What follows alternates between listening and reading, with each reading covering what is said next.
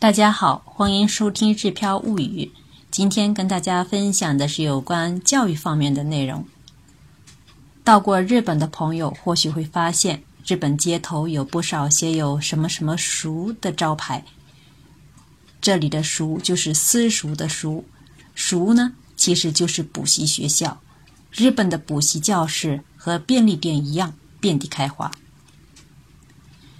现在也有很多自媒体在介绍日本的宽松教育，很多朋友觉得日本公立学校素质教育做得好，运动会完了又有运音乐会，一年到头活动不断，学生的课业负担轻，考试成绩也不排名，学习根本没压力。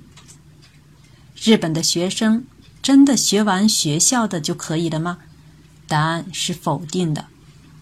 据统计，日本有五万多间补习教室，有这么多教室，就有大量的学生在利用。拿我们所在的兵库县，日本的县相当于中国的省。拿我们所在的兵库县来说，二零一七年县内共有三千零六间补习教室，县内上补习教室的小学生比例为百分之五十四点四。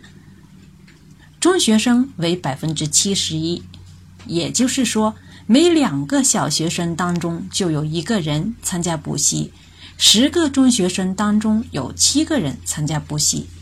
这数据是否超乎大家的想象呢？可以说，在日本，多数学生参加补习，不参加补习的反而是少数派。那么，为什么日本有这么多学生参加补习呢？参加补习的学生主要有两三类，其实都是为了提高成绩。第一类为了备考私立校。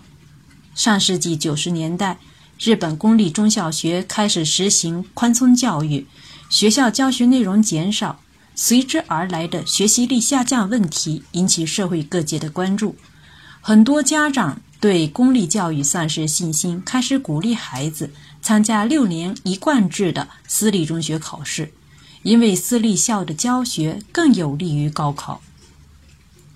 补习教室在升学指导中积累了大量的升学考试资料以及资讯，进入补习教室学习，不但成绩有望得到提高，也能获得各种升学资讯。第二类是为了明确位置、提高成绩。刚才我们讲过，实行宽松教育之后，日本公立学校的教学内容减少，教学上点到为止，没有更多巩固练习及深入的内容。如果说公立学校是为了让大多数学生掌握基础内容的话，补习学校不但重视巩固学生的基础知识，同时也会增加难度更大的学习内容。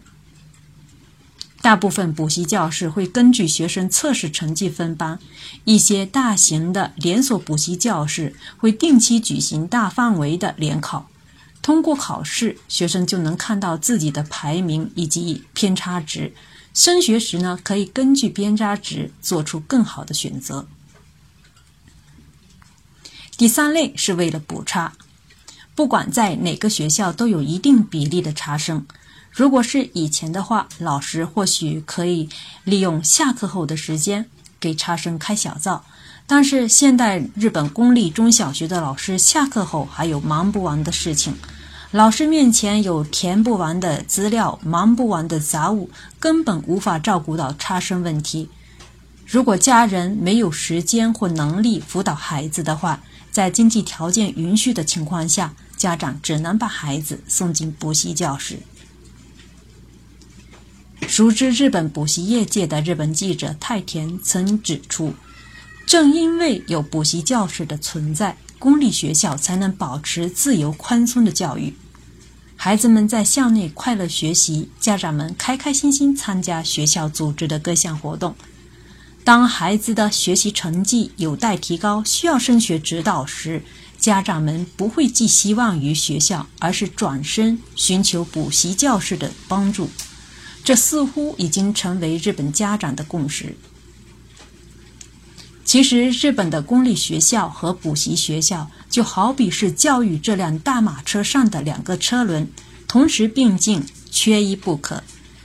补习教室专注提高学生成绩及升学指导，日本公立学校专注素质教育，开展丰富多彩的教育活动。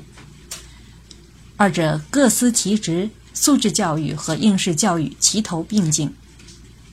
如果说日本公立学校教育轻松的话，套用时下我们中国流行的说法就是：没有补习教室的负重前行，哪有公立学校的岁月静好？